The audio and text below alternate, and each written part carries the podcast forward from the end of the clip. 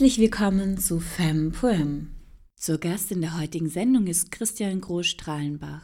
Er studierte Philosophie, Ethnologie, Literaturwissenschaft, Judaistik, Religionswissenschaften, Indologie, Biologie und daneben arbeitet er schon seit vielen Jahren als Kickbox- und Bodywork-Trainer, schreibt derzeit an seiner Doktorarbeit in Philosophie und im Herbst 2019 wird sein Debütroman Fakt, die Kunst vom Verschwinden oder das Tal der Glückseligen erscheinen.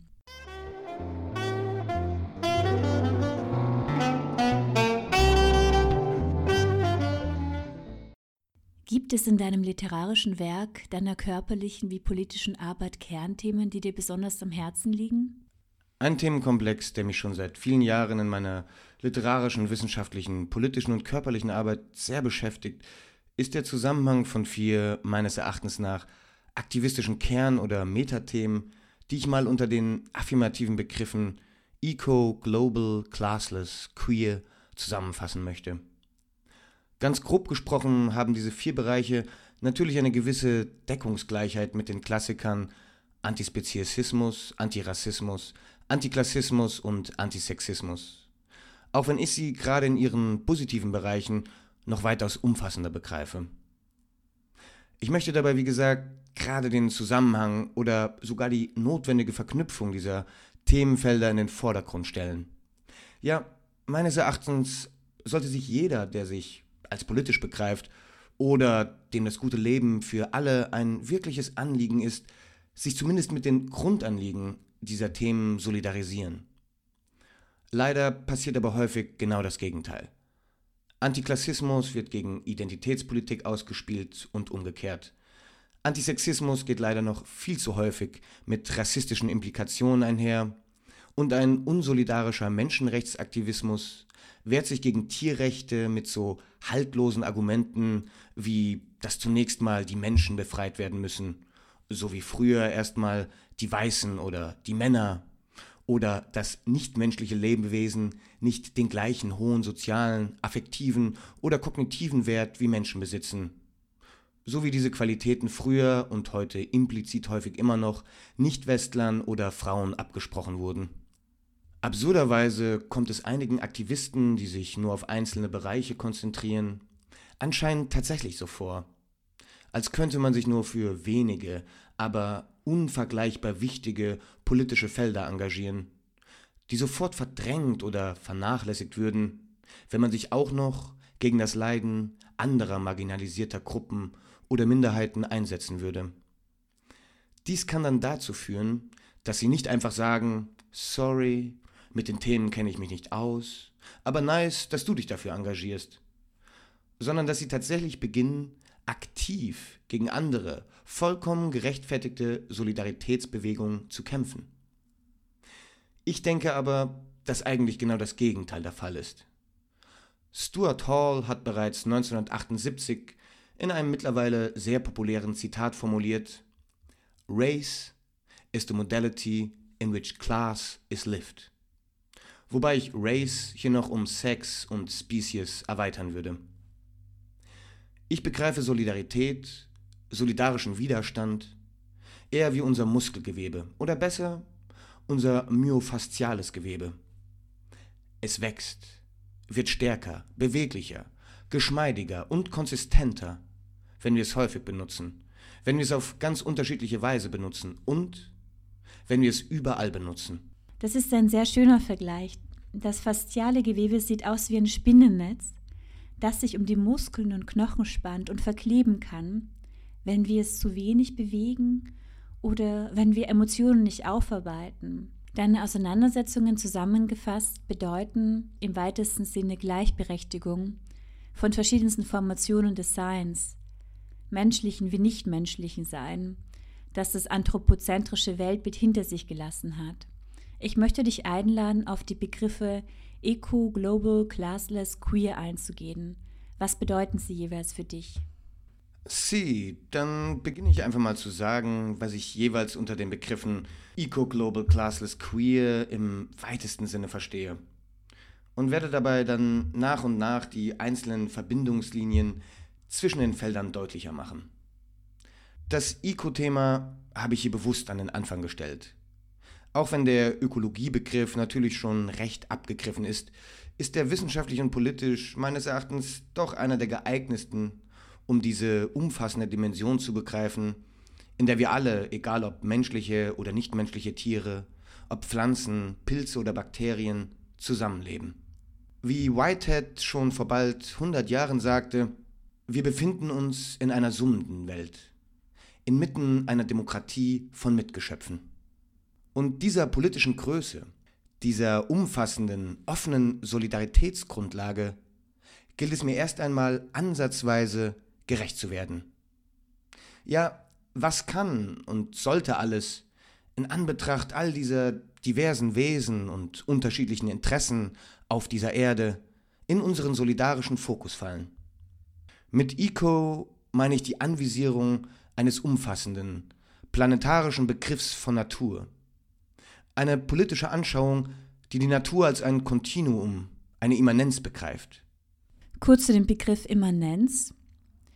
Die absolute Immanenz ist nach dem italienischen Philosophen Giorgio Agamben durch die radikale Unmöglichkeit gekennzeichnet, Hierarchien und Trennungen zu errichten. Die Immanenzebene funktioniert also als ein Prinzip virtueller Unbestimmtheit, aufgrund dessen sich Vegetatibles und Animalisches, Innen und Außen, ja selbst Organisches und Anorganisches gegenseitig aufheben und ineinander übergehen. Ja, genau. Danke für den Einwurf. Pretty nice. Ja.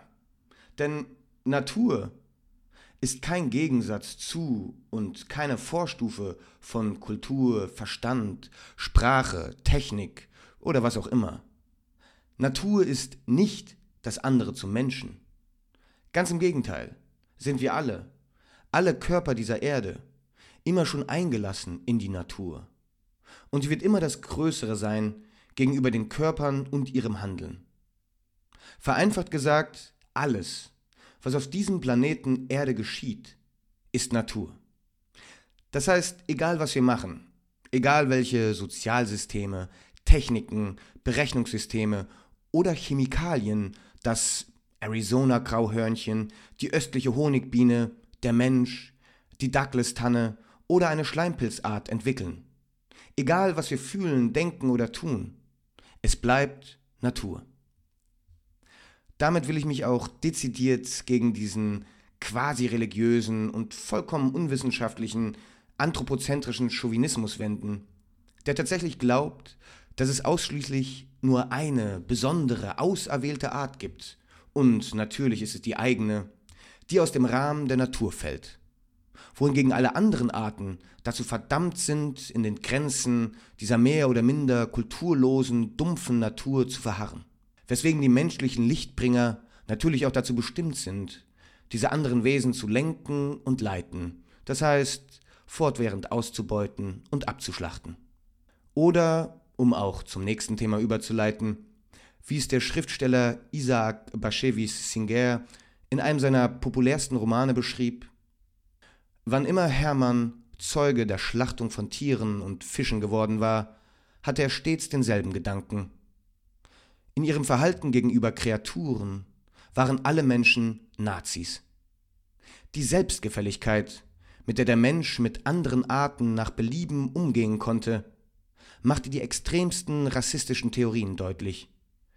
Das Prinzip, dass Macht im Recht ist. Ich finde auch diesen Begriff der Natur sehr spannend und möchte auch einen anderen Blickwinkel auf das Wort einbringen.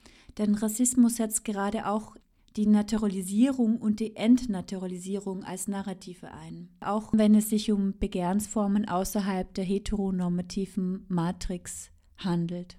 Aber das können wir später noch besprechen. Was verstehst du genau unter dem Begriff Global?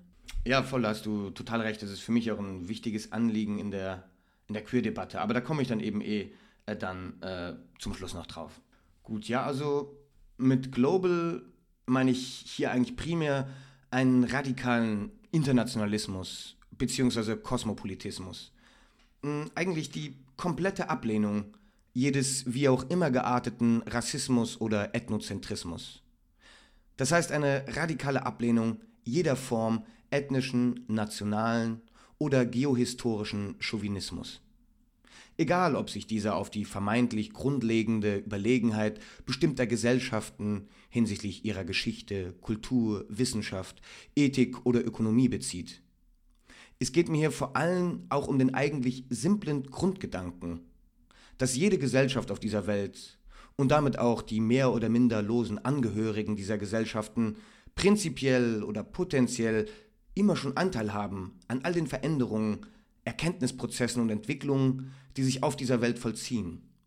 Ja, dass man überall, natürlich in unterschiedlichem Ausmaß und in historisch ständig variierenden Schritten, an allen Ecken und Enden dieser Welt progressive Wissenschaften, Ökonomien oder soziale Systeme vorfindet. Aber der ganze Ethnozentrismus, vor allem die eurozentrische Variante, mit ihrem mittlerweile schon Jahrhunderte andauernden Kolonialismus, hat unseren Blick, unser Denken derart verstellt, dass wir in der westlichen Hemisphäre und nicht nur hier absurderweise tatsächlich denken, dass Wissenschaft, richtige Medizin, Logik, Redefreiheit, Sozialismus, Demokratie, Menschenrechte und so weiter dass das alles erst in oder mit Europa so wirklich begonnen hat. Dabei ist das natürlich vollkommener Bullshit, der aber einfach so viele Jahrhunderte immer wieder und wieder wiederholt wurde, dass wir das für vollkommen normal befinden. Ja, sogar so weit, dass wir wirklich davon ausgehen, dass der Westen eine krasse Säkularisierung vollzogen hatte, die andere Gesellschaften nie gemacht hätten.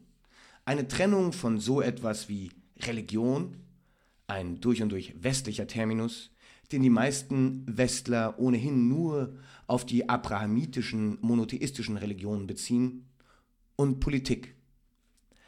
Dabei ist doch unsere ganze westliche Justiz, Ökonomie und auch Wissenschaft durchzogen von christlichen Begriffen und Glaubenssätzen.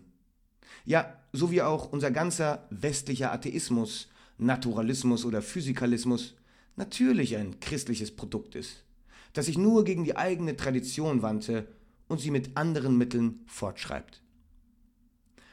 Zugleich wurde und werden dann diese vollkommen willkürlichen, simplen, eurozentrischen Begriffsregister von Religion und Politik auf wirklich vollkommen andere, animistische, polytheistische, atheistische oder pantheistische Sozialsysteme angewandt, die der Westen weder richtig analysiert noch verstanden hat, sondern einfach nur mit seiner Macht kolonialisiert und mit seinem simplen Verständnis eingeteilt, unterdrückt und zerstückelt hat.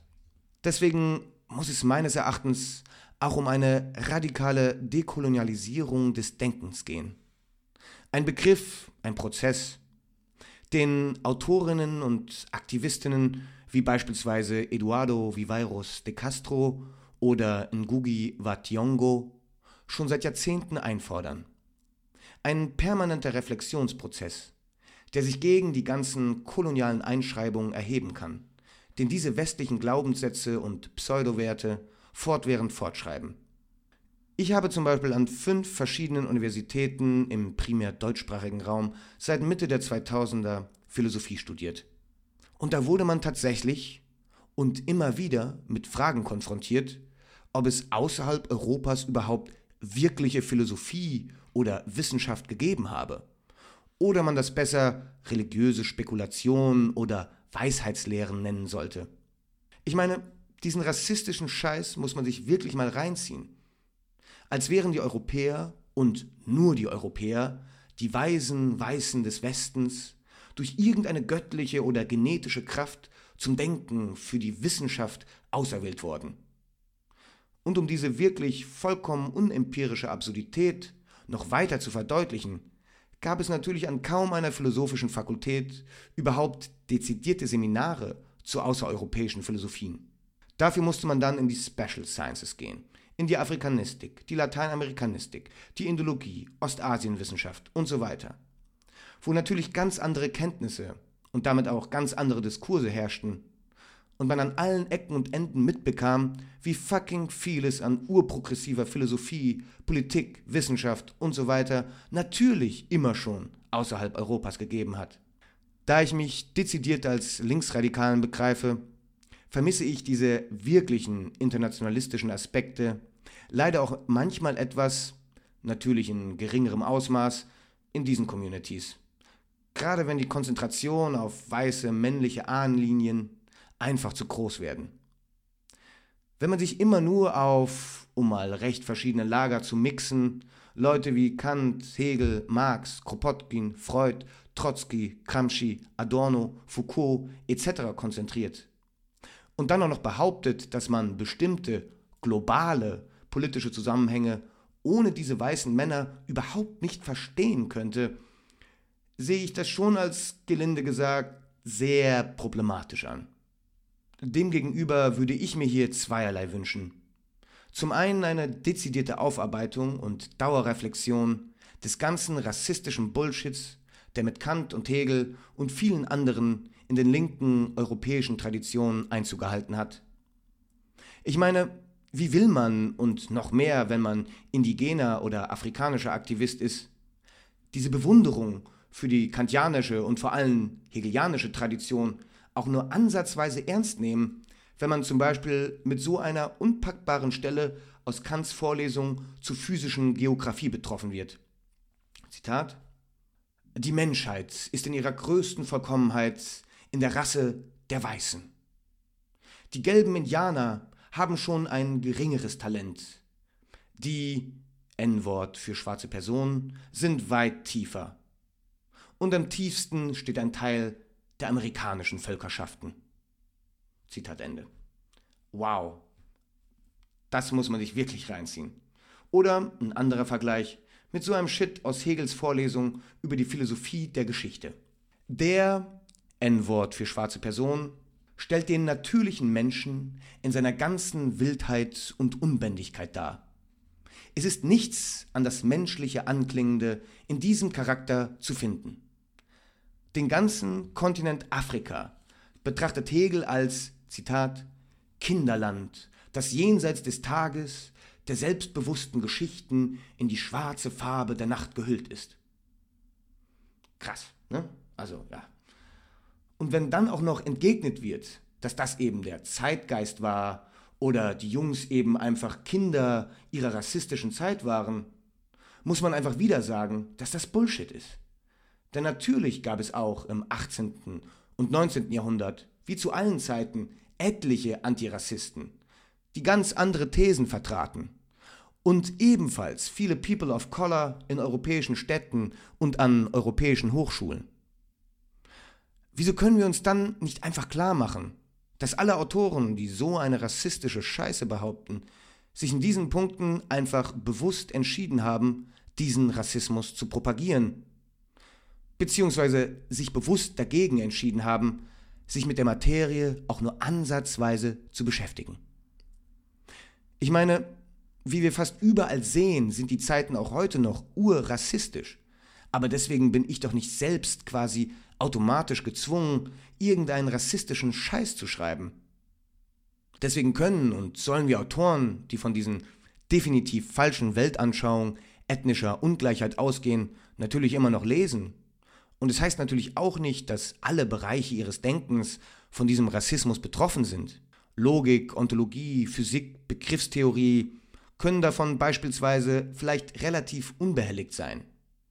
Aber bei all ihren Ideen zu gesellschaftlichen Entwicklungen, ihren politischen, ethischen und historischen Theorien, sollte man dann einfach immer auch mitbedenken, dass sie so einen rassistischen Bullshit im Hintergrund hatten. Das führt mich dann zum zweiten Punkt. Weswegen beziehen wir uns überhaupt, selbst in unseren linken politischen Genealogien, in solch einem Übermaß immer nur auf weiße Männer? Weswegen werden hier nicht nigerianische, kolumbianische, indische, taiwanesische und so weiter politische Theoretikerinnen und Aktivistinnen in Vergangenheit und Gegenwart viel mehr mit einbezogen? Natürlich nicht, weil es sie nicht gab. Es gab und gibt Tausende, überall, sondern einfach nur, weil wir uns nicht die Mühe machen, sie anzuschauen. Weil wir viel zu stark von diesem eurozentrischen, rassistischen, kolonialen und patriarchalen Impact verstrahlt sind, dass wir überhaupt erst gar nicht wirklich in anderen Gefilden zu suchen beginnen. Und wenn man dann tatsächlich das Argument anführt, was fatalerweise auch so oft im kapitalistischen Arbeitsmarkt angebracht wird, dass es ja nicht um Hautfarbe, Ethnie oder Geschlecht gehen würde, sondern nur um eine neutrale, gleichwertige Betrachtungsweise, die einfach die besten und geeignetsten Personen, Arbeiten, Theorien, Texte oder Praxen fördern und betrachten will. Ja, dann muss ich immer an die All Lives Matter Boys denken, die genau dieses Pseudo-Argument gegenüber der Black Lives Matter Bewegung aufbrachten. Wenn es so wäre und es wirklich nicht um Ethnie, Hautfarbe, Sex etc. gehen würde, dann müsste es bei globalen Anliegen einfach schon wegen der statistischen Verteilung weltweit wenigstens relativ häufig bei zehn repräsentativen Personen in einem Raum, in einem Buch, auf einer Bühne, zumindest sieben People of Color, fünf Frauen und zwei Queer People geben. Aber wann und wo ist das in den westlichen Gefilden irgendwann mal der Fall? Fast nie. Fast immer steht da nur eine Übermacht an weißen, heterosexuellen Cis-Männern. Deswegen sollte man sich im Falle dieses Arguments die globale Verteilung, was alle und Gleichheit wirklich bedeutet, bewusst machen. Ansonsten landet man einfach nur in diesem rassistischen Zirkelschluss, dass der weiße Mann wohl doch irgendwie die überlegenste Figur auf dieser Erde ist. Ja, vielen Dank für diesen wunderschönen Input. Ich finde die Themen sehr wichtig, gerade auch in Universitäten zu besprechen, da diese weiße patriarchale Macht, die verkörpert wird einerseits und andererseits eben auch ausgelebt wird, so stark innerhalb der Strukturen ist, dass sie überhaupt nicht mehr auffällt, glaube ich. Wie verbindest du das Thema Klasse mit deinen anderen Theorien und wie bringst du das Thema Klasse in deinen Diskurs ein? Gerade wegen der Abwertung und Relevanzminimierung, den der Klassenbegriff oder Begriffe verwandten Inhalts in den letzten Jahrzehnten in vielen öffentlichen Diskursen erfahren hat, gleich zu Anfang erwähnen, dass man einfach sagen muss, wer Klasse nicht sieht, muss blind sein. Sie sticht uns an allen Ecken und Enden in der ganz konkreten Form real existierender Herrschafts- und Ungleichverhältnisse in die Augen. Egal ob wir uns nationale oder globale Verteilungsgerechtigkeiten anschauen, egal ob wir uns die soziale Mobilität oder Bildungschancen von prekarisierten Einheimischen oder Migranten anschauen, egal ob wir uns die rechtlichen Verfahrensgewalten, die beinahe vollkommen entrechtete Geflüchtete erfahren oder vollkommen entrechtete Nutztiere, egal ob wir uns die privilegierten Möglichkeiten anschauen, die heterosexuellen Cisgender-Personen oder noch gravierender solchen Männern in ihren Freiheiten der Person, der Beziehungen, der Partizipation, der Karriere und Verdienstmöglichkeiten offenstehen, oder die weitaus schwierigeren Verhältnisse, mit denen in eben diesen Feldern Gay Persons, Trans Persons oder Sexworker konfrontiert sind. Was bei all dem doch bitte mehr als ersichtlich ist, ist, dass die Herrschaft der Klassenhierarchien überall am Wirken ist. Wer steht oben? Wer hat Macht, Privilegien, reale Möglichkeiten, kurz Vermögen? Das Vermögen, etwas zu tun oder eben nicht tun zu müssen. Qua seines Vermögens, seiner Stellung, seiner Genealogie, seiner Erbschaft beziehungsweise den vollkommen beliebigen Zufälligkeiten, in die er hineingeboren oder in die er sich qua seiner realen, ihn nicht ausschließenden Klassenmöglichkeiten hineinentwickelt hat. Und wer hat keine Macht? Wer hat nur hypothetische Möglichkeiten oder gar keine? Und genau damit berühren wir auch den Punkt der meines Erachtens vollkommen unnötigen und kontraproduktiven Kontroversen zwischen Identitäts- und Klassenpolitik. Denn ernst gemeinte Klassenpolitik ist immer auch schon Identitätspolitik. Ich meine, allein der Klassenbegriff, die marxistische Neubewertung des Begriffs Proletariers, die Frauenrechtsbewegung und so weiter, all das sind Ergebnisse früher identitätspolitischer Arbeit auf dem Weg hin zu der Idee einer klassenlosen Gesellschaft. Ja, ernst gemeinte solidarische Klassenpolitik und etwas anderes als solidarisch macht Klassenpolitik überhaupt keinen Sinn, verhandelt natürlich die Verungleichung, die asymmetrischen Machtverhältnisse zwischen den Klassen, egal welcher Minderheit oder Marginalisierung sie angehören. Und sie versucht, die Produktions- und Arbeitsverhältnisse, in denen diese unterschiedlichen Körper qua ihrer spezifischen sozialen Abhängigkeiten stehen, zu entschärfen und ihnen zu einer wirklichen ökonomischen und politischen Partizipation zu verhelfen. Und demgegenüber ist ernst gemeinte solidarische Identitätspolitik natürlich weit davon entfernt, bloß eine Interessenpolitik für die eigenen Gruppenverhältnisse darzustellen.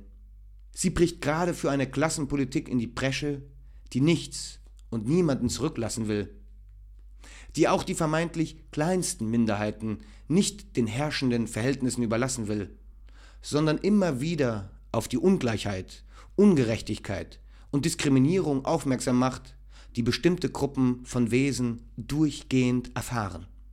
Radikale Identitätspolitik begreife ich genau wie radikale Klassenpolitik als einen Übergangsprozess, der immer wieder losgetreten werden muss, um die realen Ungleichverhältnisse zu ändern und der natürlich losgelassen werden muss, falls sich diese Ungleichverhältnisse einmal beginnen sollten, wieder anzugleichen oder wenn sie anfangen, in andere soziale Machtverhältnisse überzugehen. Judith Butler hat ja auch ein sehr schönes Kapitel zum Thema Queer geschrieben und auch nochmal den Begriff erklärt und dessen Herkunft. Wie webst du das Thema Queerness in deine Auseinandersetzung mit der Welt ein und was ist auch deine Definition von dem Wort queer? Wenn wir jetzt zum Queer-Thema kommen, kann ich eigentlich direkt weitermachen mit den sozialen Machtverhältnissen. Und da würde ich am liebsten direkt mit dem klassischen Aspekt, der meines Erachtens den stärksten Oppressor im ganzen Feld der Gender- und Sexpolitik darstellt. Die gute alte sexuelle Binarität. Die absurde Idee, dass es nur zwei Geschlechter gäbe und man sich einem von beiden oder höchstens noch irgendwo dazwischen zuordnen müsste. Dafür lese ich zum Warmwerden erstmal einen kleinen Auszug aus meinem Roman vor.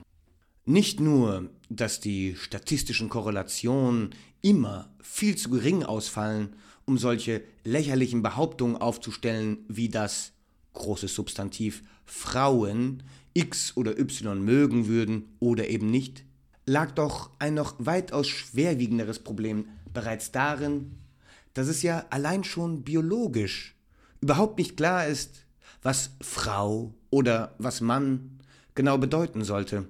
Unsere Geschlechtsdetermination unterliegt so vielen subtilen Kriterien. Das genetische, das gonadale, das hormonale, das genitale Geschlecht. All diese Merkmale und Entwicklungen stimmen bei unzähligen Menschen natürlich nicht im Sinne eines simplen weiblichen oder männlichen Geschlechts überein. Es gibt genetische Männer, deren äußerliche Erscheinung man Frauen zuordnen würde. Es gibt gonadale Frauen mit XY-Chromosomensatz. Es gibt etliche Männer, deren Penis kleiner ist als eine gut bestückte Klitoris. Es gibt genetische Frauen, deren Geschlecht Hoden aufweist oder die keine Vulva haben. Und es gibt unzählige weitere Variationen von Personen mit XXY-Chromosomensatz, lediglich einem X-Chromosom und so fort. Aus unterscheidungstheoretischer, taxonomischer und schlicht empirischer Hinsicht ist es einfach absurd, die Pluralität der Körper in lediglich zwei Geschlechter einzuteilen. Viel zu viele Individuen der männlichen Population weisen mehr weibliche Eigenschaften auf als Millionen von Frauen. Und es gibt unzählige Frauen, die viel männlicher sind als Millionen von Männern. Es ist doch mehr als offensichtlich, dass die Unterschiede innerhalb dieser zwei Gruppen einfach weitaus größer sind als die Unterschiede zwischen diesen Gruppen. Wieso um Shivers willen sollte man also derart unwissenschaftlich vorgehen und so tun, als gäbe es bloß Frau und Mann, als könnte man die Entitäten dieser Welt diesen vollkommen unzureichenden Zuordnungen zuteilen. Vielleicht ist es sinnvoll, von nur einem Geschlecht mit unzähligen Variationen auszugehen, oder von sieben, neunzehn, hundert oder zehntausend Geschlechtern, aber sicher nicht und niemals von einfach zwei. Und dazu besagte dieses dramatische Phantasma der Zweigeschlechtlichkeit ja nicht nur, dass es ausschließlich zwei inhaltlich stark differente Geschlechter geben sollte, sondern auch noch, um der Fiktion die Krone aufzusetzen, dass diese und im Normal- oder Idealfall nur diese aufeinander stehen mussten.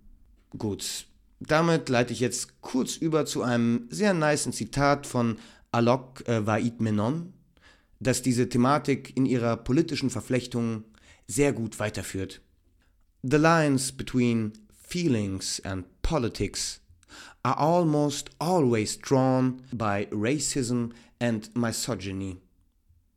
The real project of identity politics at work here is a global project of reducing the complexity, social and cultural difference, and ancestral traditions of billions of people across the world into one of two genders, male or female. They tell us that non binary people are obsessed with gender. But please tell me who required gender markers on identity documents?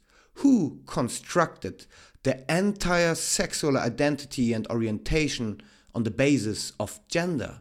Who divided basic and universal services and institutions into two lines? Who made something as simple as peeing have to do with gender? Who funded and fabricated hundreds of years of pseudosciences to perpetuate the myth that there are only two genders and sexes. Cisgender and binary were not terms that were created organically. They were terms that were created in response to an intense project of mobilizing white, cis, gender binary politics. Why are they not dismissed as feelings?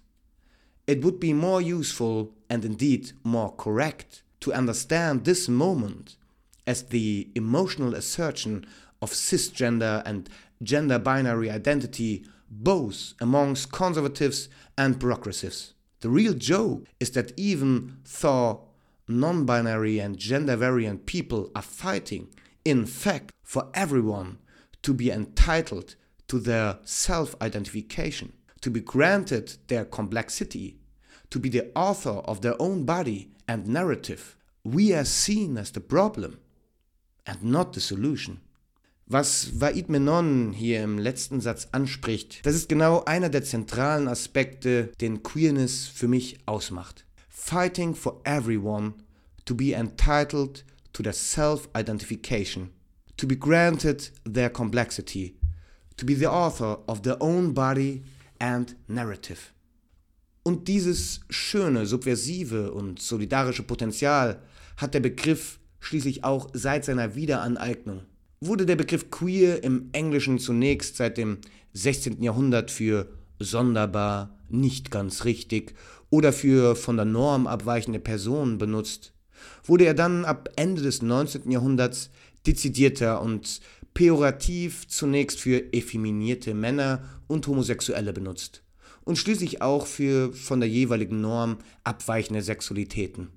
Erst in den späten 1980ern wurde der Begriff schließlich von LGBT-Aktivisten wieder angeeignet, insbesondere auch von Aktivisten of Color, um ein positives und vor allem auch offenes Konzept für sich nicht mit der heterosexuellen oder geschlechterbinären Norm identifizierenden Personen zu entwickeln. Und bis heute hat sich zumindest in vielen Bereichen diese Idee von Queerness durchgesetzt. So wird ja auch das Verb to queer something, das heißt etwas zu unterbrechen, etwas zu stören, etwas in die Quere zu kommen, und zwar genau den als Norm angesehenen Herrschaftsverhältnissen, egal ob es sich um unsere restriktiven Geschlechterverhältnisse, Klassenverhältnisse, unseren sinnlosen Massenmord an Milliarden von Wesen anderer Arten oder die leider gewöhnlichen Alltagsrassismen handelt. Let's queer these normalities. Gerade diesen Öffnungsgedanken liebe ich auch am Queer-Begriff, dass er prinzipiell schon inklusiv und prozessual ausgelegt ist und somit immer auch ein Kampfbegriff gegen Formen der um einen Begriff von Heinz-Jürgen Voss zu benutzen, vereindeutigen Gewalt darstellt. Ja, dass er nicht nur eine solidarische Offenheit, sondern eben auch eine wirkliche Lust für alle Formen einvernehmlicher sexueller Orientierung oder Nichtorientierung, sexueller Identität und körperlicher Diversität zeigt. Diesen Aspekt, den du früher erwähnt hast, finde ich sehr spannend. Diesen Aspekt, Autor der eigenen Geschichte, Autor des eigenen Körpers, Autor der eigenen Sexualität zu sein. Weil du eben jetzt auch früher ein Zitat verwendet hast auf Englisch. Ich habe einen ganz kurzen Text geschrieben, der heißt Materiality of the Body. How to institutionalize a material or materialistic psychiatry within my body through various practices like moving and stretching. Because I have the wish to write history with my body, and I don't want that history shapes my body by stiffening my flesh. Ich will mit meinem Körper Geschichte schreiben. Ich will nicht, dass meine Geschichte meinen Körper schreibt. How to rewrite history. How to deinstitutionalize my body from former shapes. I want to stretch my body, expand my fascia, my muscles, my flesh, to keep it flexible and soft. I don't want any trauma or any form of abuse writing my posture.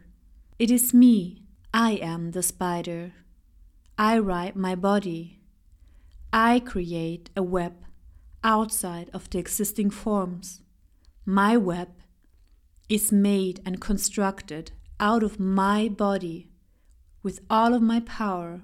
I prefer to walk on paths that are unknown to you and to me, on paths I created with my flesh that meets others on the fields of intensity, also known as life. I am not separated. I'm still a spider, and I question my social identity every day. My body is not an object of thoughts, or is it? And if it is, what is the soil that keeps me growing into unwanted shapes? Which bodies are rejected bodies? And why? Do they have to answer to your questions? How to deconstruct the act of asking questions? Which kind of questions lead you in front of the fire of pain to keep you warm? Why do we have to repeat the same questions over and over again? What if the catharsis never comes? Instead, an identification with misery? Why don't we cultivate questions about the capacities of our bodies? Even after a lot of pain, our body is a vivid location of potentials, physical freedom, of a place of expansion. It is a location for expansion of possibilities living inside of us. Der Text handelt darüber, wie sich die Narrative einschreiben und durch welche Fragen, die uns gestellt werden oder die wir selbst stellen, diese Narrative entstehen und aufrechterhalten werden. Inwiefern strukturieren die Narrative über uns selbst oder über andere oder über die Welt oder über Geschlechter oder über Begehrensformen, wie stark institutionalisieren und formen sie unseren Körper? Wie können wir auch diese Geschichten, die natürlich historisch bedingt sind, kulturell bedingt sind, umschreiben? Wie können wir diesen entgegenwirken und neue Geschichten schreiben? Ja, vielen Dank für den Text. Der finde ich sehr schön verdeutlicht nochmal genau, wo ich es auch finde, um, um was es mir, wie ich auch eingangs erwähnt habe, mit dem Queer-Begriff und auch mit queerer Subversion einfach, worum es da geht. Dass man genau diese Möglichkeit der eigenen korporalen, sexuellen Identität zu finden, offen zu halten und nicht von vornherein schon fix zu setzen. Auch wenn das Fixsetzen immer eine sehr wichtige Stufe und ein Zwischenschritt ist, aber es on the long run wirklich immer darum geht, sich zu öffnen und die Möglichkeiten, die man in seinem Leben, in seinem Älterwerden ganz neu entwickeln wird so. Und dafür eine Konzeptualisierung zu haben, dafür eine politische Leidenschaft, sich klarzumachen, dass das immer passieren wird, dass wir nie am Ende unserer Geschichte sind. Dafür denke ich eben, ist für mich einfach Queer Empowerment einer der wichtigsten und zentralsten Ansätze. Aber da wir bis jetzt hier schon einige Verknüpfungen zwischen diesen vier Themenfeldern eben bearbeitet haben, möchte ich jetzt noch mal kurz genauer auf das Näheverhältnis von Eco und Global bzw. Antispeziesismus und Antirassismus eingehen, das auch in meiner Dissertation, aus der ich dann gleich einen kleinen Auszug vorlesen werde, eine wesentliche Rolle spielt. Denn meines Erachtens ist genau das ein Knackpunkt, der bis heute immer noch viel zu selten beachtet wird. Oder gerade die antispeziesistische Seite sehr oft marginalisiert und diskriminiert wird, als würde es bei nichtmenschlichen Wesen nicht wirklich um leidende Geschöpfe gehen, mit denen wir uns solidarisieren sollten. Deswegen glaube ich, ist mir am wichtigsten jetzt erstmal auf die eingangs schon erwähnte Macht und Selbstverständlichkeit einzugehen. Und diese Macht zu hinterfragen, mit der wir nichtmenschliche Tiere alltäglich versklaven und ermorden. Ich meine, über 60 Milliarden Tiere werden weltweit pro Jahr allein nur für den industriellen Fleischkonsum getötet. Das muss man sich wirklich geben. Und dieses ganze Elend, diese ganze industrielle Quälen, dieses Vergewaltigen und Morden für so etwas unglaublich Unnötiges und Triviales, für so etwas vollkommen leicht Ersetzbares wie Fleisch, Milch und Eikonsum einfach hinzunehmen, dass man das alles zulässt, nur um drei Lebensmittelprodukte aus der reichen Welt von Tausenden von Lebensmittelprodukten unbedingt weiterhin haben zu müssen. Das ist einfach krass ideologisch. Und in diesem Kontext muss man einfach auch anerkennen, dass auf Seite der Mächtigen die strukturellen Verwandtschaften des Speziesismus und Kanismus einfach sehr starke strukturelle Ähnlichkeiten zu Rassismus, Kolonialismus und Sexismus aufweisen. In meiner Doktorarbeit The Non-Colonial Mind, ein Beitrag zur Philosophie des Geistes ist es, gehe ich unter anderem auf den eklatanten Zusammenhang von Speziesismus und Rassismus ein. Denn einer der großen Begründungsformen um Rassismus zu legitimieren, lag eben nicht nur darin, dass Menschen anderer Ethnien als dem Tierreich näher betrachtet wurden, sondern gerade auch darin, dass viele dieser diskriminierten Gesellschaften auch nichtmenschlichen Wesen mentale Fähigkeiten und Subjektivität zuerkannten. Kleinen Auszug aus meiner Diss.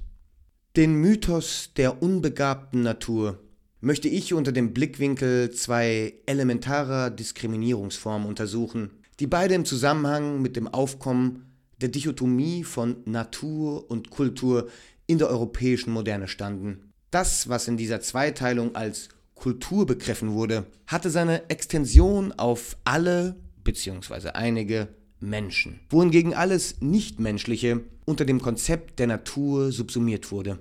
Der Begriff des Menschen wurde jedoch nicht streng als Artbegriff verwendet, sondern erstreckte sich genuin eigentlich nur auf die sogenannten Kulturvölker, wodurch es in dieser Konstellation zu einem Graubereich zwischen beiden Feldern kam, der noch heute seinen Widerhall in der rassistischen Bezeichnung Naturvolk findet. Die Primitiven, also die Angehörigen jener Naturvölker, wurden demgemäß im Mittelfeld bei der Sphären angesiedelt, da sie einerseits qua Primitivität noch ganz auf Seiten der Natur verortet wurden, ihnen andererseits aber qua menschlicher Gestalt, gewisser kognitiver und sozialer Begabung schon erste Regungen von Kultur zuerkannt wurden. Diese doppelte Diskriminierung ebnete sich ihren Weg durch die sukzessive Diskreditierung aller nichtmenschlichen Wesen unter dem Begriff der Natur. Natur, die als Stiefkind oder seniler Vater der Entwicklung intelligenter Begabung angesehen wurde und fand ihren Widerhall in der Bewertung Angehöriger marginalisierter nicht-europäischer Gesellschaften, von denen man annahm, dass sie in dieser natürlichen Unbegabtheit verfangen geblieben wären. Als exemplarisch für diese im Laufe des 19. und 20. Jahrhunderts immer dichter konstruierten Annahmen kann die Erfolgsgeschichte der pejorativen Exonyme der Schreibtischethnologen gelten, von denen die populärsten Animismus, Fetischismus, Totem und Tabu waren. Wobei für meine Dissertation vor allem der Begriff des Animismus von zentraler Bedeutung ist. Im Rekurs auf den deutschen Chemiker Georg Ernst Stahl, der den Begriff Animismus aus den lateinischen Vorlagen Animus bzw. Anima vermutlich erstmals bildete, prägte ihn E.B. Tyler in seinem epochemachenden, von Theorien der soziokulturellen Evolution maßgeblich beeinflussten Werk Primitive Culture. Hier signifizierte sich die Copula zwischen den beiden Diskriminierungsformen erstmals in aller Deutlichkeit. Denn für die europäischen Interpreten zeigte sich der Animismus, der Glaube der Primitiven, ihre Minderbemitteltheit vor allem daran, dass sie auch der Natur eine kognitive Begabung, mentale Fähigkeiten, dass sie selbst nichtmenschlichen Wesen eine Teilhabe an Subjektivität und geistigen Prozessen zugestanden. Bis zur ersten Hälfte des 20. Jahrhunderts bildeten sich drei äußerst populäre Thesen. Erstens als animistisch bzw. präanimistisch, prälogisch, magisch, mythisch, präoperativ wurde die Menschheit in der Frühphase ihrer Entwicklung bezeichnet. Zweitens, ebenfalls als animistisch wurden die primitiven, wilden, unzivilisierten bzw. schriftlosen Gesellschaft der Gegenwart bezeichnet, die als Überreste bzw. Beispiele jener frühen Menschen herangezogen wurde. Drittens, des Weiteren wurde behauptet, dass jedes menschliche Individuum in seiner ontogenetischen Frühphase, seiner Kindheit, eine animistische Phase durchlaufe bzw. animistisches Verhalten an den Tag lege. These 1 und 2 wurden eigentlich von allen frühen Animismus-Theoretikern geteilt.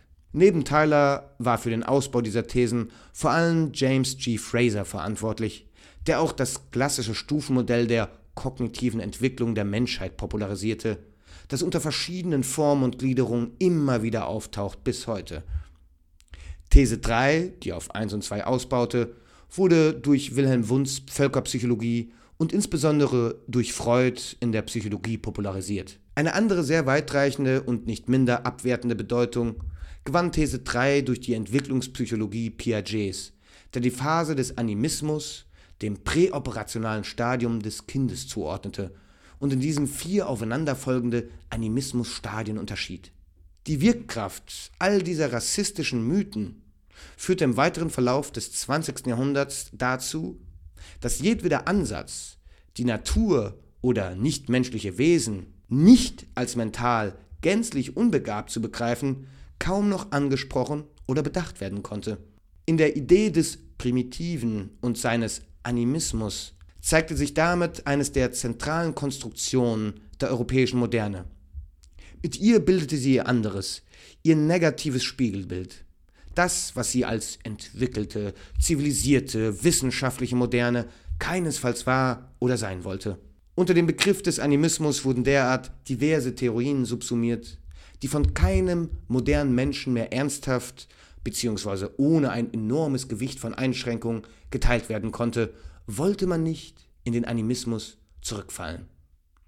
Seit den 1990ern lässt sich allerdings in den internationalen Kultur- und Sozialwissenschaften von einem dezidiert konstruktiven Wiederaufgriff der Animismusdebatte bzw. seiner Inhalte sprechen. De Cola gab wohl als einer der ersten dem Begriff des Animismus einen konkreten Neuanstoß, indem er ihn neben Naturalismus, Totemismus und Analogismus zur Klassifikation einer strukturellen Neubestimmung des Natur-Kultur-Verhältnisses benutzte. Es folgten eine Reihe weiterer Publikationen, die den Animismusbegriff bzw. seine allgemeinsten Implikationen einer affirmativen Revision unterzogen. Im Kontext dieser Auseinandersetzung möchte ich schließlich mit den bisher unberücksichtigten und diffamierten Stimmen, die dem kolonialen Mythos der unbegabten Natur gerade als Vorlage dienten, sprich mit indigenen Theorien zum Verhältnis von Kultur und Natur, Körper und Geist ein Gegenmythos für die Philosophie des Geistes erschließen. Meine Auseinandersetzung werde ich dabei unter anderem mit Eduardo Viveiros de Castro und den von ihm in die akademische Aufmerksamkeit gerückten Multinaturalismus konzentrieren. Während der ontologische Multikulturalismus der europäischen Moderne eine Unterscheidung zwischen Natur als dem universellen, objektiven, physischen, tierlichen und Kultur als dem partikularen, subjektiven, psychischen, menschlichen trifft, sieht De Castro im indigenen Multinaturalismus eine von vielen Gesellschaften des amerikanischen Kontinents geteilte Ontologie, die zuvorderst davon ausgeht, dass, Zitat, die Welt von verschiedenen menschlichen und nichtmenschlichen Subjekten oder Personen bewohnt wird, die die Welt von verschiedenen Gesichtspunkten aus wahrnehmen. Zitat Ende. Zwischen den Körpern dieser Welt existiert demnach eine Einheit des Geistes, in der das Kulturelle das verbindende Element darstellt. Der universellen Homogenität dieser grundlegenden subjektiven Begabung steht die Vielfalt der Körper gegenüber. Eine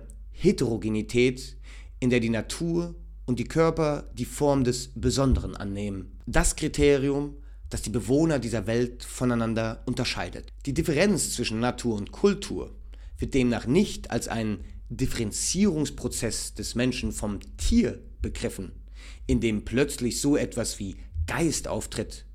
Im Gegenteil wird als die Menschen und Tieren gemeinsame ursprüngliche Verfassung nicht die Tierheit, sondern die Menschheit gesehen. Allerdings beziehen sich die meisten der indigenen Begriffe, die irreführenderweise einfach mit Mensch übersetzt wurden, gerade nicht auf die Menschheit als biologische Art, sondern auf die subjektive und soziale Rolle, die Person, sprich all die Bewohner dieser Erde einnehmen. Soweit zu diesem für mich sehr relevanten Zusammenhang. Aber zum Abschluss möchte ich jetzt noch einen Auszug aus meinem Roman vorlesen, der ausgehend von der Klassendimension verschiedene, hier zum Teil schon angesprochene politische Bereiche noch stärker in den Blick nimmt. Das ist jetzt direkt der Literaturtext. Lorraine, du weißt, hier im Westen muss man immerzu kriechen, wenn einem nicht zufällig ökonomisches Glück vererbt oder zuteil wurde, natürlich nicht ansatzweise so demütigend kriechen wie jene, die erst in diesen gebenedeiten Westen hineinkommen wollen, aber stets demütigend genug, um sich immer bewusst zu sein, dass dieser Westen keine soziale Veranstaltung, kein freier Markt ist. Die meisten unserer Rechtsstaaten verunmöglichen doch schon von Anfang an auch nur eine einigermaßen demokratische, partizipative, freie Gemeinschaft. Wie können wir es akzeptieren, dass 10% der Menschen, die meisten davon weiß und männlich, über 80% des Weltvermögens verfügen, dass der größte Teil des Reichtums dieser Welt, 94%, bei nur 20% der Menschen liegt und den billigen, sechsprozentigen Rest sich die verbliebenen 80% untereinander aufteilen, aufreißen, aneignen müssen. Und selbstverständlich gibt es da auch innerhalb der westlichen Wertegemeinschaft keine signifikanten Unterschiede. Zwar hat sie unglaublich mehr an Reichtum zur Verfügung, das jedoch genauso aristokratisch vererbt und verteilt ist. In den USA gehört den oberen 10% 72,6% des Reichtums während die unteren 50% nur noch 1,5% besitzen. 15,1% der US-amerikanischen Einwohner leben unter der Armutsgrenze. Bei den indigenen, jüdischen, afroamerikanischen und hispanischen Einwohnern sind es sogar zwischen 20 bis 27 Prozent. Oder Deutschland. Hier besitzen 20 Prozent, ganz klassisch, 80 Prozent des Vermögens. Wohingegen die unteren 30 Prozent überhaupt kein Vermögen mehr haben, beziehungsweise nur noch Schulden. Die Armutsquote liegt bei 15,5% der Bevölkerung, davon 26,8% mit Migrationshintergrund. In Österreich die gleiche Scheiße. Das oberste Prozent besitzt über 41% des Vermögens, die obersten 20% über 79%. Und die ganze untere Hälfte der Bevölkerung hat nur noch einen mickrigen Anteil von 2,5% am Reichtum. Lorraine ich möchte diese Zahlen sicher nicht bemühen, um irgendeiner bürgerlichen Fassungslosigkeit zu dienen, sondern um sich bewusst zu machen, dass diese Zahlen nicht leer sind. Sie haben Geltung. In ihnen stehen reale, fleischliche Körper mit all ihren Wünschen, Beziehungen, Ansprüchen und Abfucks. Körper, die unter diesen Verhältnissen leiden und sterben. Wir dürfen sie nicht bloß mit einem zynischen Verweis auf anfällige Statistiken oder die vermeintliche Normalität des ungerechten Weltgeschehens ignorieren. Ganz im Gegenteil, sollten wir uns immer wieder fragen, wie wir so eine ungerechte und ungerechtfertigte Scheiße einfach hinnehmen oder normal finden können. Wieso akzeptieren wir es einfach? Dass beispielsweise ein Staat wie Großbritannien mit bloß 0,9% Anteil an der Weltbevölkerung 5,9% des Reichtums der Welt besitzt. Und ein Staat wie zum Beispiel Nigeria, der von eben diesem Großbritannien kolonialisiert und enteignet wurde, mit einem Anteil von 2,5% an der Weltbevölkerung lediglich 0,02% des Weltvermögens besitzt, dass ein Land mit fast dreimal so vielen Einwohnern nur ein Dreihundertstel so viel hat wie sein ehemaliger Unterdrücker, der es durch seine Institutionen und Firmen bis heute noch weiter ausbeutet. Allein bei diesen und den unzähligen anderen internationalen Exempeln muss es einem doch, und wie viel stärker noch, wenn man von dieser großen moralischen Party des Westens ständig exkludiert und erniedrigt wird, so vorkommen, als ginge es nur darum, Werte, westliche Werte für sich zu proklamieren, um auf alle realen Verhältnisse und Gerechtigkeiten verzichten zu können. Da mutet es natürlich mehr als fantastisch, ja beinahe unmöglich an, dass sich derart viele Westler, vor allem jene aus den unteren 80 Prozent, ständig dazu aufgebracht fühlen, an dieser Ungleichverteilung, ihrer Unterprivilegierung oder ihrem relativen Elend noch ärmere Geflüchtete, Sozialhilfeempfänger, Bettler, Arbeitsscheue, Drugster und noch weniger Privilegierte, Migranten, Nicht-Weiße, Nicht-Heteros, Nicht-Cisgender schuldig zu machen. Was für eine Absurdität!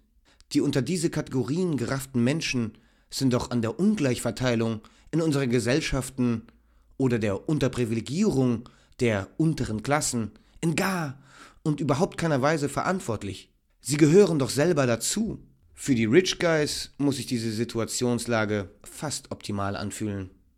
Die ärmlichen, weiß und westlich und wählen könnenden Massen sind mobil, entrüstet, in Aufruhr, können medial, politisch, ökonomisch ständig aufgebracht werden, die Gründe ihrer häufig imaginären Deprivilegierungs- und ihrer meist realen Armutsgefahr bei Menschen zu suchen, die nichts, rein gar nichts mit diesem Problem zu tun haben.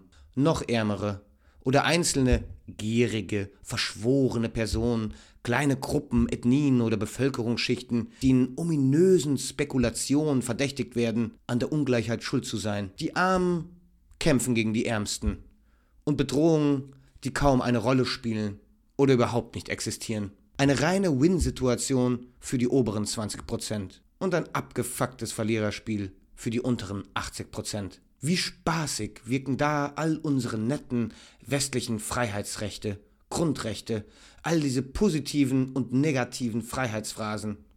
Berufsfreiheit, Bildungsfreiheit, Freiheit vor staatlicher Unterdrückung, Konsumfreiheit, die freie Wahl des Wohn- und Aufenthaltsortes, Bewegungsfreiheit, Freiheit vor willkürlichen Eingriffen in die Privatsphäre, allgemeine Handlungsfreiheit, Gewissensfreiheit, etc., etc., etc. Und unsere westliche Wertegemeinschaft tut tatsächlich so, als hätte sie diese Freiheiten für viele oder gar alle ihre Bewohner geltend gemacht, obwohl es an jeder Ecke ersichtlich ist, dass die meisten dieser Freiheiten für die meisten Menschen hier einfach nicht gelten. Und was für ein Zynismus ist es da, von einem freien Markt zu reden, wissend, dass an diesem Markt natürlich nur jene frei und mit freier Entscheidung teilhaben können, die finanzielles Vermögen, viel Vermögen haben. Für alle anderen ist es ein Zwangsmarkt, ein Ramschmarkt, an dem du, du Bettler, du Bittsteller, keinen Schimmer von Freiheit hast. Dieser ganze freie Markt und die meisten unserer demokratischen Freiheiten bleiben schlicht und einfach den oberen 20 Prozent vorbehalten. Und das sind ja nicht wenige. Das sind ja Massen, die solch einen demokratischen, sprich außerordentlichen Status haben. Wahrscheinlich erscheinen manche diese westlichen Gesellschaften deswegen auch irgendwie frei, offen, liberal. Es nehmen ja viele Menschen teil. Es haben ja Millionen Menschen Einfluss. Es sind ja unzählige Menschen wirklich in die Demokratie involviert. Auch wenn es jeder Fünfte ist. Aber dieses Fünftel ist natürlich weitaus sichtbarer, hörbarer als all die anderen. Sie stehen an Stellen, können von Positionen aus sprechen, die einem das Gefühl geben, dass diese westlichen Welten ja überall voll sein müssen mit Menschen, denen es richtig gut geht, die finanziell richtig klarkommen oder zumindest gut genug auskommen. Aber was, Lorraine?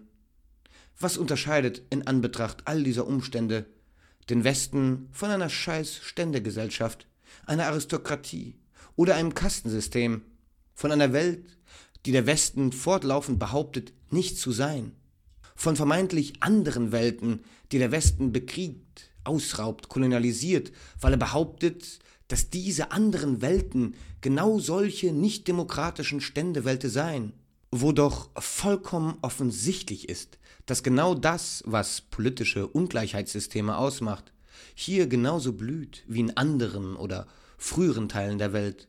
Beliebiges irgendwo hineingeboren sein, Familien- und Beziehungsbande, zufälliger Besitz und Erbschaft zeichnen bis heute all unsere westlichen Gesellschaften aus. Was soll also der Unterschied sein, dass man hypothetisch, ganz hypothetisch, auch zu jemanden werden kann? Jemanden, der nicht ständig gegen sein finanzielles Verrecken ankämpfen muss. Dass es hier diese mythische Potentialität gibt, die dir suggeriert, dass auch du zu den Rich Kids, den Ehrendamen, den adligen Geschlechtern und Sternchen gehören könntest. Wo doch alle Realitäten zeigen, ist man niedergeboren, wird man niederbleiben. Bist du ein armes Schwein, kommst nur an Kohle, wenn du klaust oder andere bescheißt. Vielleicht schafft es einer von hundert, aus seinem Stand, seiner Kaste, seiner Klasse wirklich nach oben zu kommen. Also nicht nur von den untersten 10% zu den unteren 30% aufzusteigen, sondern wirklich demokratiefähig zu werden, das heißt zu den oberen 20% zu rücken. Aber anstatt diese Privilegierungsscheiße endlich zu mildern, etwas zu demokratisieren, werden unsere Probleme immer nur bei vollkommen irrealen, irrelevanten Gefahren oder unserer Scheißarbeit geortet. Mehr Arbeitsplätze, bessere Arbeitszeiten, gerechtere Arbeitsregelungen, Arbeitsteilung, Arbeitsbedingungen.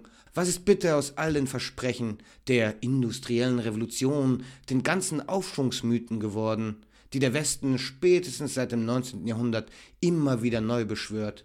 Wenn wir nur so richtig fleißig, richtig gute, tüchtige Arbeiter sind, dann wird es uns immer besser gehen. Dann werden wir immer bessere Maschinen bauen, immer bessere Technologien haben, sodass wir bald, in 20, 30 Jahren, nur noch ganz wenig arbeiten müssen. Ja, eine 20-Stunden-Woche für alle greifbar nahe ist. Aber diese Zeit ist immer schon Jahrzehnte überschritten. Und dennoch wird es niemanden langweilig genug, sie in periodischen Abständen stets von neuem zu beschwören.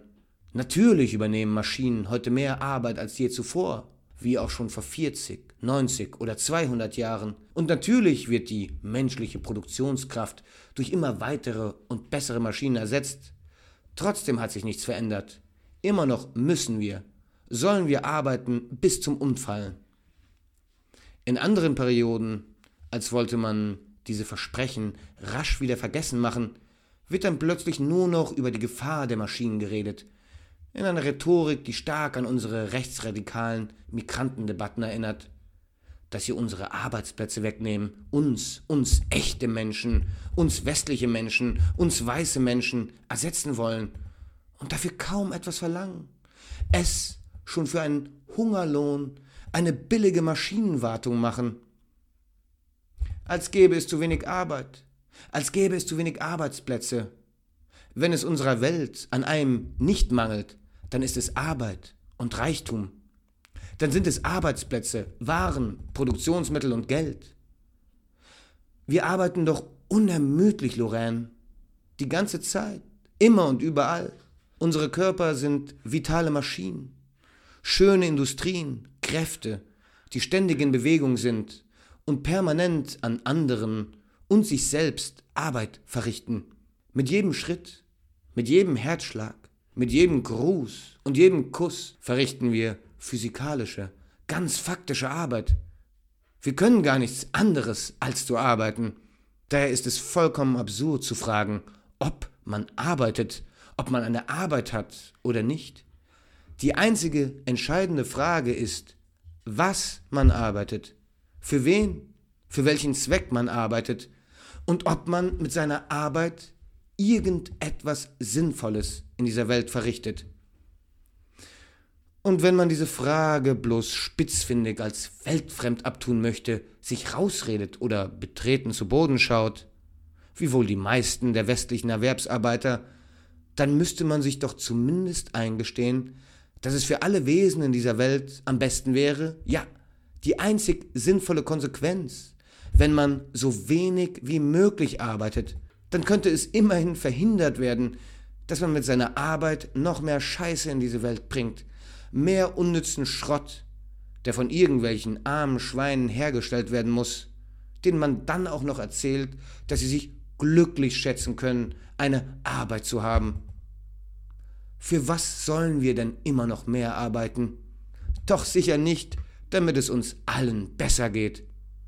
Dafür müsste es zuallererst einmal darum gehen, eine Wirklichkeit zu schaffen und zu wahren, in der dieser mehr als beschämende Skandal, diese jetzt und fast überall herrschende Wirklichkeit echter Armut, dieses Schreckgespenst, diese Demokratie verunmöglichende Drohung, dass du jederzeit noch tiefer, so richtig tief in die existenzielle Scheiße rutschen kannst, endgültig abgeschafft wird.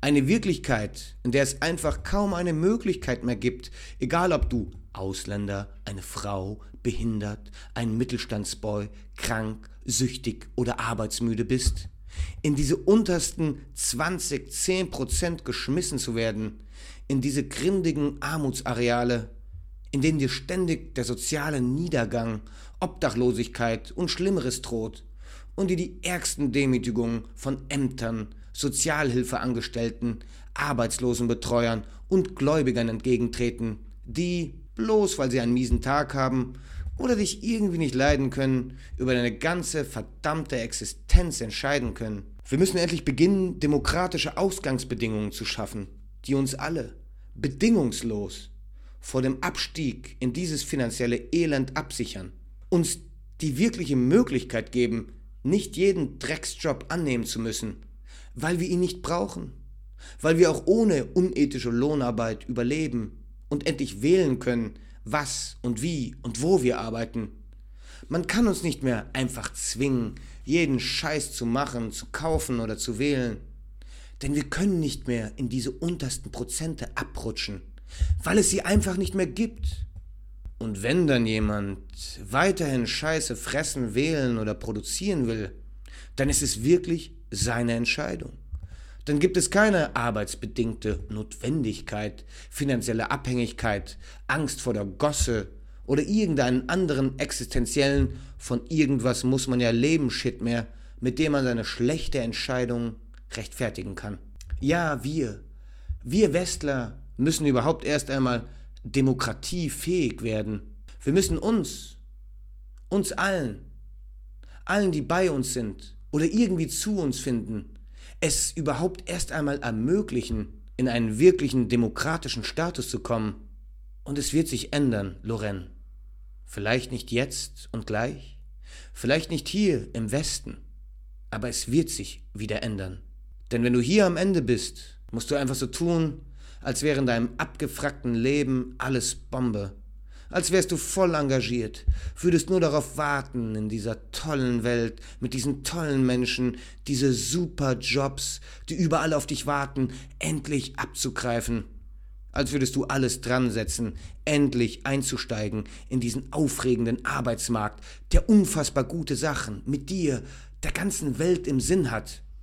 Und du zeigst dein Lächeln, du zeigst deine unglaubliche Motivation in dieser dich wertschätzenden Umgebung, deine berufliche, künstlerische, wissenschaftliche, kreative Expertise, dein Teamgeist, deine Stressresistenz, deine persönlichen Kompetenzen, deine guten Umgangsformen, deine Belastbarkeit, Lernfähigkeit und Flexibilität. Du zeigst, dass du echt motiviert bist, wirklich motiviert, richtig motiviert, dich hingebungs- und aufopferungsvoll für jeden unterbezahlten Drecksjob zu engagieren. Auch wenn du vor der Privatinsolvenz stehst und die Angst vor dem Wohnungsverlust immer amtsintensivere Züge gewinnt. Du bist motiviert und zeigst es. Du weißt ja, dass du einfach außerordentlich Glück hast und so unglaublich froh sein kannst, in der demokratischen, zivilen, offenen Welt zu sein. Hier schmeckt jeder Scheißjob immer nach Zuckerwatte. Selbst wenn er dich und ferne, ferne andere nach ein paar Monaten schon kaputt zu machen beginnt. Er schmeckt wie das Gute, wie Freiheit. Europa, der Westen, wie das gebenedeite Land, das allen alle Chancen bietet. Auch wenn sich manche natürlich für etwas weniger ein bisschen mehr anstrengen müssen. Da kann schon mal eine 70-Stunden-Woche bei rausspringen, wenn du deine Mietwohnung im Unterschichtenmilieu halten willst. Und wenn du noch kein echter Staatsbürger der freien Welt bist, musst du eben auch mal umsonst arbeiten, mit Essensgutscheinen klarkommen oder betteln gehen und dafür verprügelt werden. Opfer gehören dazu, wenn man Teil einer großen, zärtlichen Arbeitsgemeinschaft sein will, wenn man gefordert und gefördert werden will von der fortschrittlichsten aller Welten. Deswegen versuchst du ja, mit allen Mitteln zu zeigen, dass du zu den Guten gehörst, dass deine Meinung richtig ist, das heißt vereinbar mit den westlichen Werten, dass du nicht zu den Irregeleiteten gehörst, zu den Ausländern der offenen, demokratischen Welt, zu den Ausländern der Arbeit, den Faulpelzen, Passschleichern, Nutznießern, zu den Ausländern der Moral, den Ausländern unserer Wertegemeinschaft.